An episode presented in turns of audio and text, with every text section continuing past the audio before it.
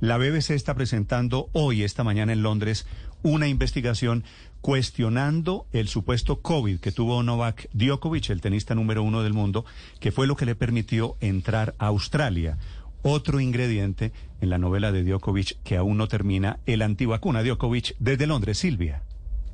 Sí, Néstor, y habrá que ver qué consecuencias va a tener que enfrentar el tenista de estas discrepancias que se han detectado. Mira, ocurre lo siguiente, cuando Novak Djokovic se fue a Australia, en dos oportunidades tuvo que presentar certificados COVID y presentó dos certificados. Primero, para conseguir esa exención que le permitía eh, participar en el, en el abierto a pesar de no estar vacunado, y el primer certificado decía que él había dado positivo de COVID el 16 de diciembre diciembre del año pasado. El segundo certificado decía que él había dado negativo de COVID eh, seis días después, cinco días después, el 22 de diciembre. Bueno, ocurre que esos mismos certificados luego los presentó ante los tribunales cuando intentaba apelar porque lo habían expulsado del país. Lo que hizo la BBC en conjunto con la revista alemana Der Spiegel fue analizar los códigos que lleva cada uno de esos certificados. Ocurre que el gobierno serbio da certificados que son correlativos, o sea, ese, ese código que lleva es un número que se da por orden cronológico. Y ocurre que el certificado del día 22 de diciembre es menor que el certificado del día 16 de diciembre. Pero además lo que hicieron estos medios fue tomar todos los certificados que encontraron que habían sido emitidos en esas fechas.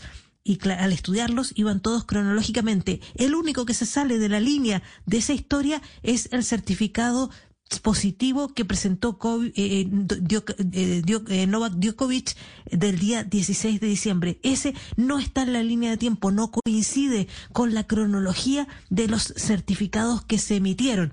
Incluso dijeron, bueno, a lo mejor nos equivocamos y no, no es que el gobierno entregara de esa manera, sino que entregaba lotes a los distintos laboratorios. Entonces estudiaron todos los certificados que se habían emitido en el mismo laboratorio donde Novak Djokovic se había hecho los análisis. Bueno, tampoco coincide. Ese número no calza con los certificados que se emitieron en ese laboratorio. Estos medios han intentado eh, muchas veces contactar a Novak Djokovic para saber qué explicación hay a estos códigos que tienen los certificados que presentó y él no ha querido ni su equipo han querido responder, así que queda completamente abierto si era cierto, si era veraz o no eh, el certificado, los certificados que él presentó, no solo ante las autoridades de inmigración, sino que también frente a la ATP y frente a la justicia allí en Australia, Néstor. ¿Qué querría decir, Silvia, que se inventó ese segundo COVID para poder entrar a Australia, básicamente, ¿no?